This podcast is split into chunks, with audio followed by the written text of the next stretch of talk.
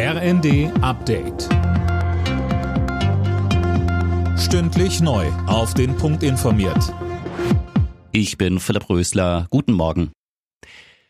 Die Tat hat deutschlandweit für Entsetzen gesorgt. Heute beginnt der Prozess um die tödlichen Schüsse auf zwei Polizisten bei Kusel. Angeklagt vor dem Landgericht Kaiserslautern ist ein 39-Jähriger.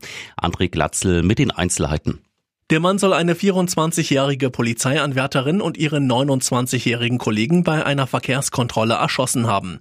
Wohl um zu verschleiern, dass er illegal gejagtes Wild im Kofferraum seines Autos hatte. Einem zweiten Verdächtigen konnte keine Tatbeteiligung nachgewiesen werden. Er ist aber wegen Jagdwilderei ebenfalls angeklagt.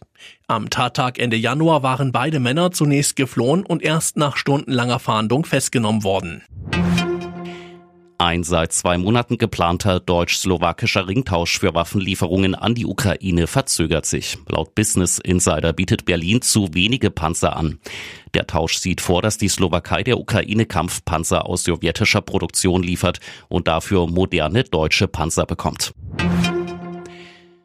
Rund drei Wochen nach Einführung des Tankrabatts kostet Diesel wieder mehr als vor der Steuersenkung. Das zeigt die Auswertung der automatisch gemeldeten Tankstellenpreise. Sönke Röhling, der Rohölpreis ist gleichzeitig aber gesunken. Wie passt das denn zusammen? Also eine naheliegende Erklärung wären Spekulationsgewinne, denn trotz günstigerer Einkaufskosten haben die Konzerne die Preise überall angezogen. In Frankreich zum Beispiel um 22 Cent für Diesel und um 16 Cent für Super. In Deutschland hat es diesen Preissprung bei Super übrigens nicht gegeben. Hier gibt es aber regional und je nach Tageszeit große Unterschiede. So ist Tanken zum Beispiel in Sachsen 6 Cent günstiger als in Schleswig-Holstein und abends ist es teilweise 16 Cent günstiger als morgens, wenn man auf dem Weg zur Arbeit tanken muss.